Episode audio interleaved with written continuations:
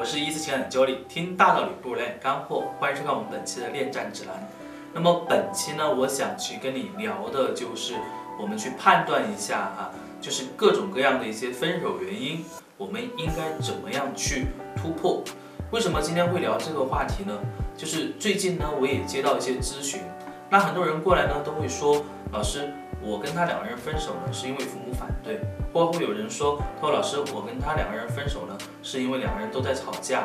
那还有一些人呢，是因为一些具体的事情啊，就是导致两个人产生矛盾，甚至闹离婚、分手啊，有很多很多。但是呢，我想告诉你的是，分手本身并不可怕，可怕的是你没有找到问题的症结。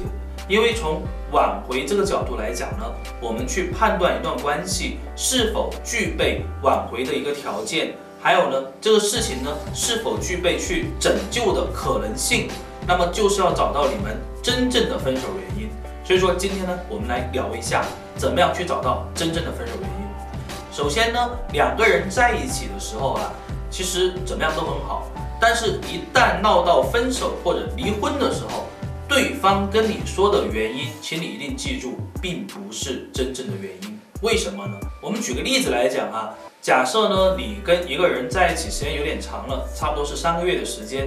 那么这个人呢，他平时不怎么收拾自己，然后呢，也比较大大咧咧的，可能一开始就比较介意了。但是因为你发现这个人呢，其实对你还挺好的，但是他的外形哈，真的比你的要求差得很远啊。然后呢，这个头发也不梳啊，甚至胡子拉碴的。如果是女生的话，可能从来都不化妆啊，从来都不整理自己啊，甚至连香水都不会用。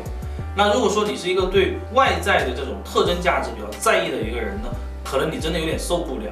这个时候你发现你说再多啊，他也不会改，那可能你想算了吧，这个人就算了，我们都谈了这么久了，那都三个月了啊，这个人不适合我，那么我要跟他分开。那这个时候你去跟他提分手理由的时候，你一定不会去告诉他说，我是觉得你这个人太 low 了啊，我觉得你这个人这个又不打扮又不收拾自己，因为说这种话说实在的很伤人的自尊心。一般来讲，我们不会去这么跟他讲的，可能我们会找其他一些理由。我会说，哎，我觉得你不够上进。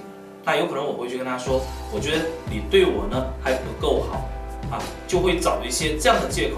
你看来不会去伤害对方的一些借口，不会去人格否定对方一些借口来提出理由。所以说，当你去提分手的时候呢，不要去想啊对方说的是什么。而要去综合一下整个的一个时间线，最好是分手前的三个月。如果你们俩是婚姻关系的话，最好拉通半年来看一下。